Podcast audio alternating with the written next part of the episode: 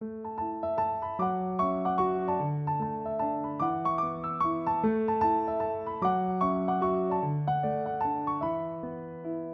欢迎大家收听《那可那个清华》，我是主持人胖达。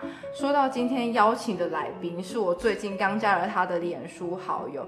我现在其实几乎每天都会去看他的脸书，因为我都很期待他今天到底写了什么。那其实因为我就是特别喜欢日常的书写，就是可能是写写一间餐厅、一个美食或一个场景。我觉得语语文呢，跟文字其实就是一个充满魅力跟浪漫的东西，它可以就是描述或是表述自己的心情、自己的感觉。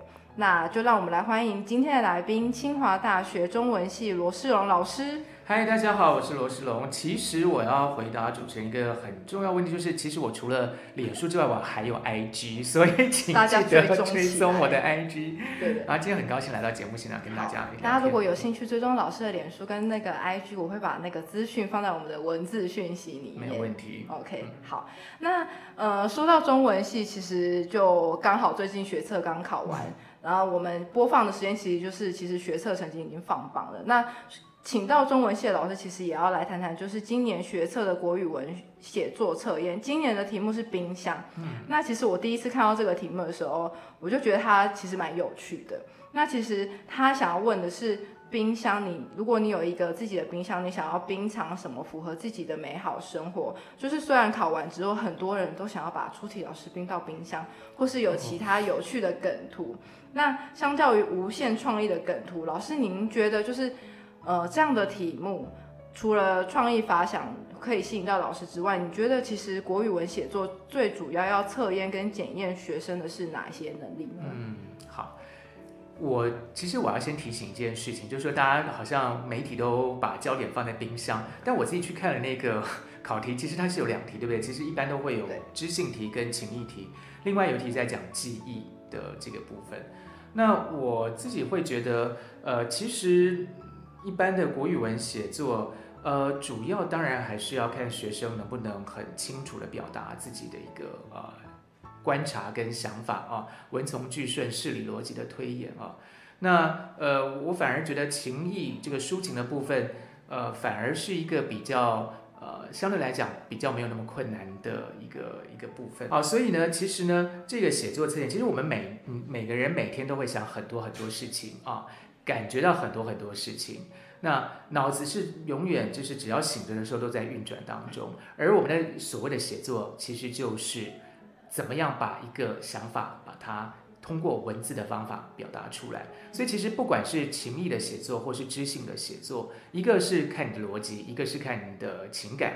那怎么样用这个你胸中这个好千军万马的这个胸怀，或是这个 波涛汹涌的情绪，呃，把它化为文字？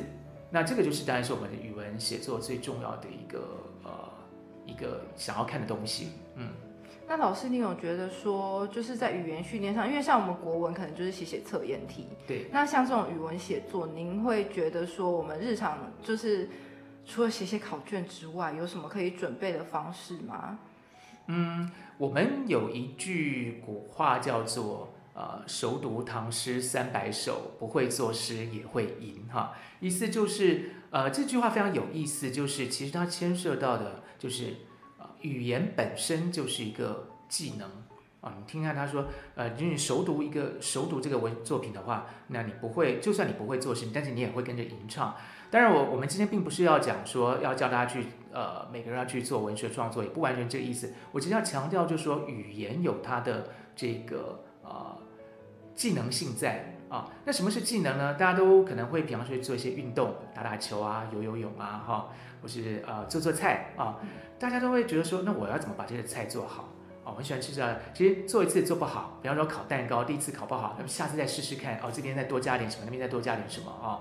哦，时间再拉长一点。那游泳啊，第一次游不好，第二次怎么样游啊？都是一些小方法可以加强。也就是说，其实语言或者语文的能力、书写的能力一样的，它就是一个技巧啊。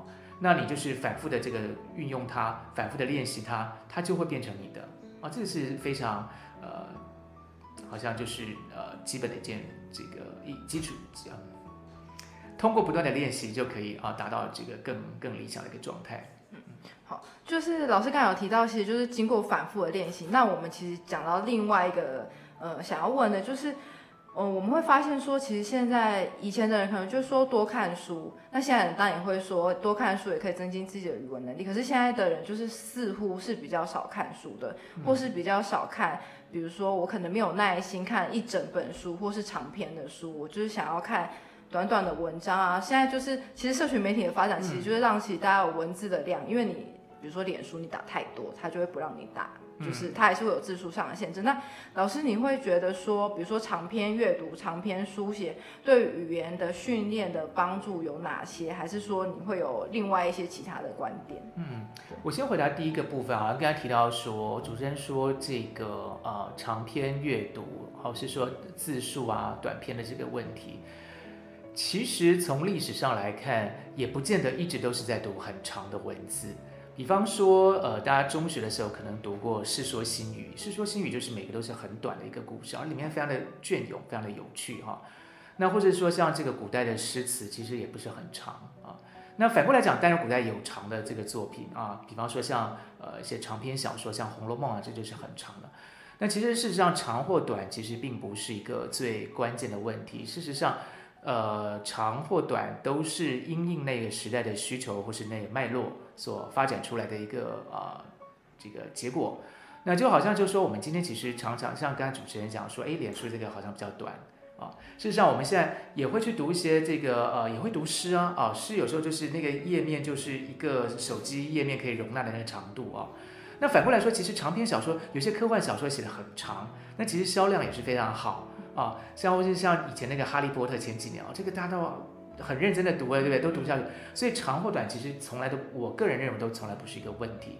重点是你怎么样去通过阅读这件事情去回应到你自己的呃需求跟你自己的生命的经验啊。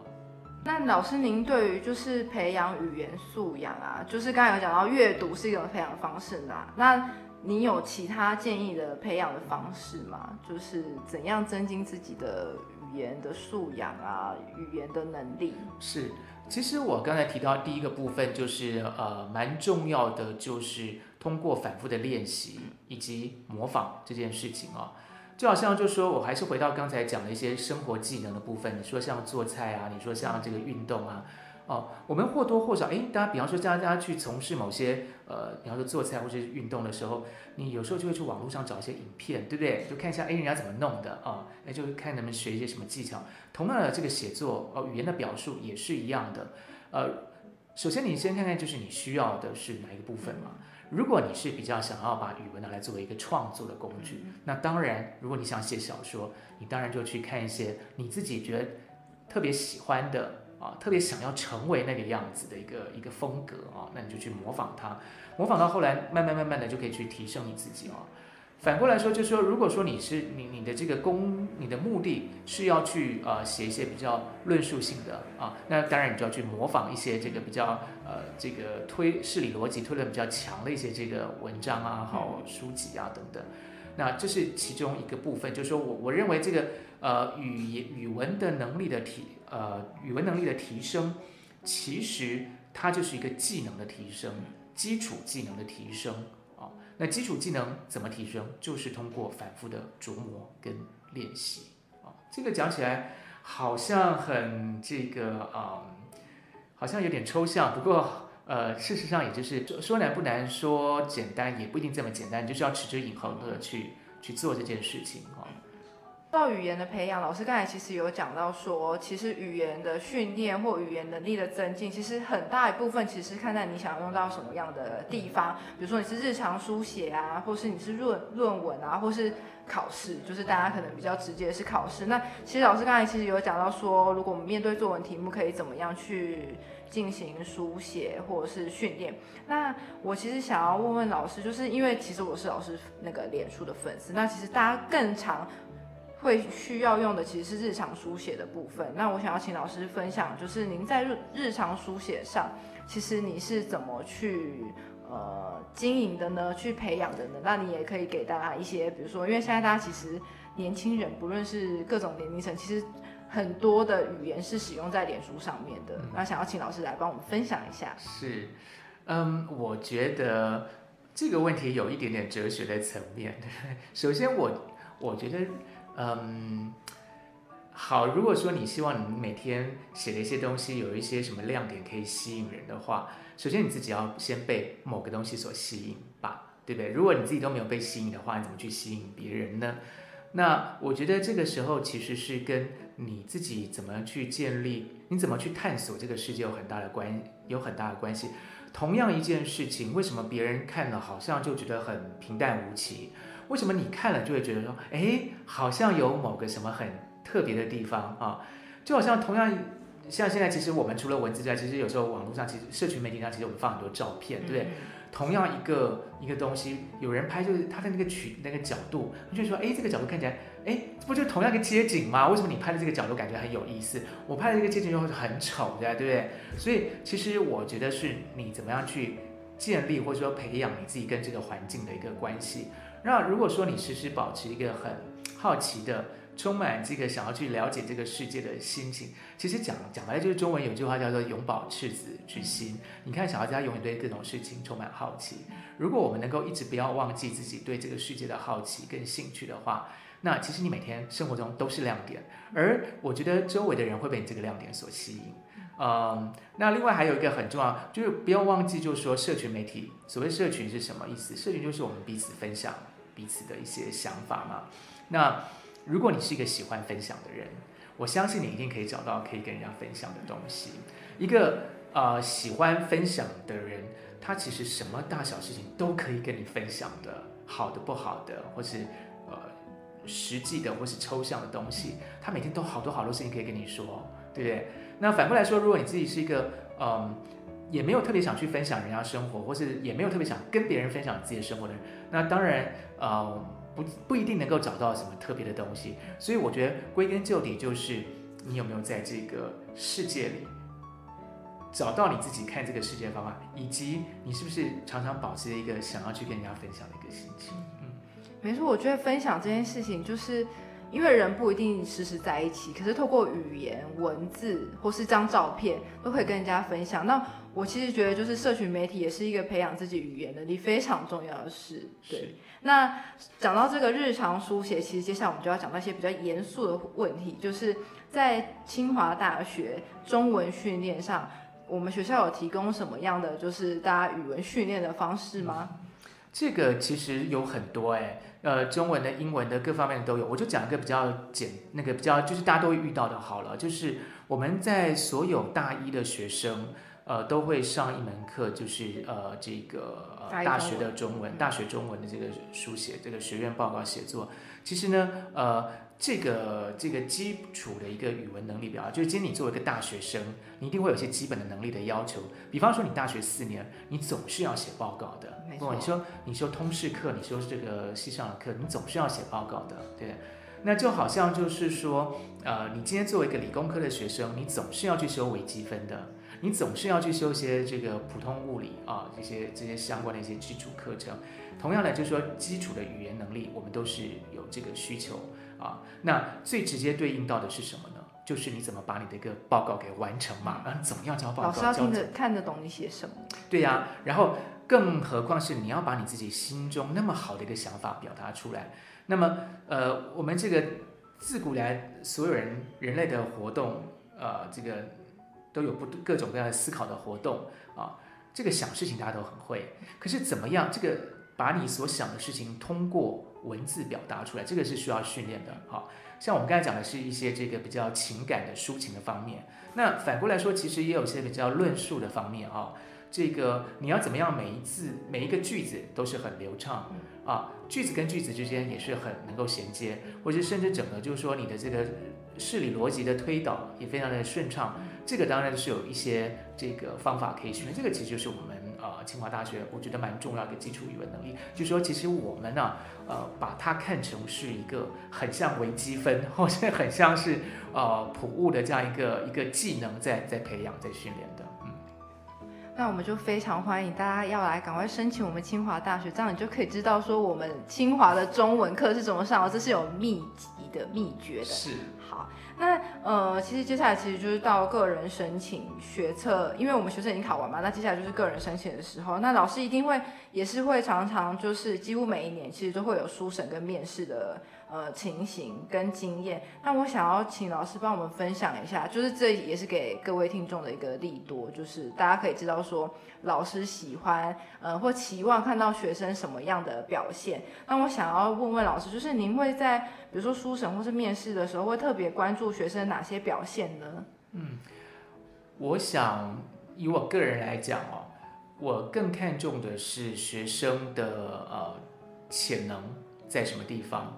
呃，大家在高中在进大学之前都有非常多的丰富的经历啊，非常璀璨的生活。那各位同学呢，或是各位每一个学生呢，带着自己这么美好的啊过去来到我们面前，但是是要跟我们清华共创未来的四年啊，所以我更看重的是，呃，这些学生可以给我们一些什么样的啊。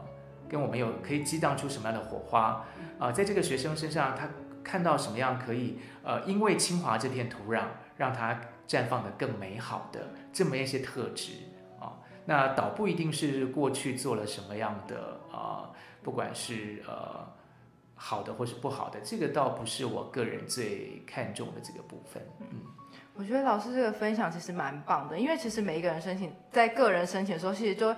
突然发现说自己好像没有参加什么比赛，或是比如说校牌没有很前面啊什么之类。那我觉得其实这大家其实是不需要担心的，因为老师是更看重是你对于未来的规划、对于未来的期待，以及是你怎么可以在清华大学可以达成你这些目标。就是其实我们更希望是可以跟你们一起完成你们的梦想，或是跟你们一起成长。我觉得这是呃进入大学或是进入我们清华大学非常棒的地方，这样子。对，那最后呢，我想要请老师帮我们工商置入一下，就是清华大学的人文社会领域。其实大家听到清华大学，可能第一个印象就是我们理工科很强，或是我们就是全台大学里面排名蛮前面的。那其实大家都忽略了清华大学的人文社会领域。其实我觉得清华大学的人文社会领域其实有非常多的呃。呃，突出的表现。那我想要请老师帮我们分享一下，说您对于清华大学人文社会领域，你有什么想要推荐给大家的吗？哦，有，当然很多。我自己小时候就是在清华的大草坪玩着长大的，对。然后我们清华其实有这个呃人社院，有这个呃艺术，然后还有教育，这个很多方面都是跟人文社会有相关联的啊。那我觉得，呃，清华大学人社领域最棒的一件事情就是，我们有很多，呃，就是一方面很注重专业的这个呃表现跟发展哈，所以我们有些专业科系的设置啊。那但是同时呢，我们也很看重一个学生整合资源的能力啊，一个跨领域的学习。所以我觉得，呃，这两个看起来好像。不是同一件事情，但其实对我来讲，其实是呃是整合在一起的。也就是说，呃，不管你是去寻求一个很专业的一个科系，或是说一个比较跨领域的整合的这样的学习方法，其实呢，人社、人文社会就广义的人文学科这个部分呢，事实上，我觉得呃就是给呃让我们试着怎么样去学习作为一个人啊，怎么样去找到你跟这个世界所。相处的一个方法，你怎么认识你自己？你怎么把你放在把你自己放在二十一世纪这样一个啊环境里头，然后跟周遭的呃不同的领域建立一个关系？那说到这个，其实我觉得清华大学就非常的理想，因为呢，呃，我们虽然是一个人文学科的学生，可是我们每天都会遇到非常非常多的理工科的优秀的同学啊同才。那事实上，呃。他们呃，就是这样的一个同学，其实也是我们社会上很重要一个组成的一个一个一个部分。那我们呃，在这样的相处过程中，其实呢，就是在不断的学习怎么样跟这个社会各种领域的啊，各种领域的呃不同的灵魂啊，进行一种交流跟这个经验的分享。我觉得清华大学就回到我刚才讲的，我其实是一个很喜欢分享，也很重视分享这件事情的人。我觉得清华大学就是一个。嗯，让你有很多事情可以分享，而且呢，你会跟不同的人分享出不同的结果的一个地方。我觉得这是我们这个这边的人设领域最棒的一个啊。好，其实我们结论到此，其实一直谈到语言啊、分享啊、生活，其实。语言最能够日常生活训练的方式就是分享。其实老师今天讲的其实都是有一连串的，我觉得就是也让我们学习到很多。那今天就是谢谢罗老师和我们分享了这么多有关于语言啊、书写、生活的经验。那刚刚老师有介绍清华大学人文社会领域的各个各种资讯。嗯，我会把这些就是学系的资讯呢放在我们的文字资讯当中。那其实我们会非常欢迎，就是不论你现在是否已经对人文领域有兴趣的人，都可以去我们每一个学系逛逛。其实也欢迎大家对可以常常去逛，就是清华大学的各个领域的学科。其实你都可以发现说，有些你已经知道，或有些你不知道的事情。那其实我觉得呢，不论是人文领域或是理工领域，都是在。探索、理解跟开创人类的社会，那人文领域也，我觉得对我来说，人文领域更是一种方式或是眼光去认识这个世界。那今天呢，非常谢谢罗老师跟我们分享这么多，也谢谢各位听众。那我们那可那可清华就下次再见喽，拜拜，拜拜，大家下次见，拜拜。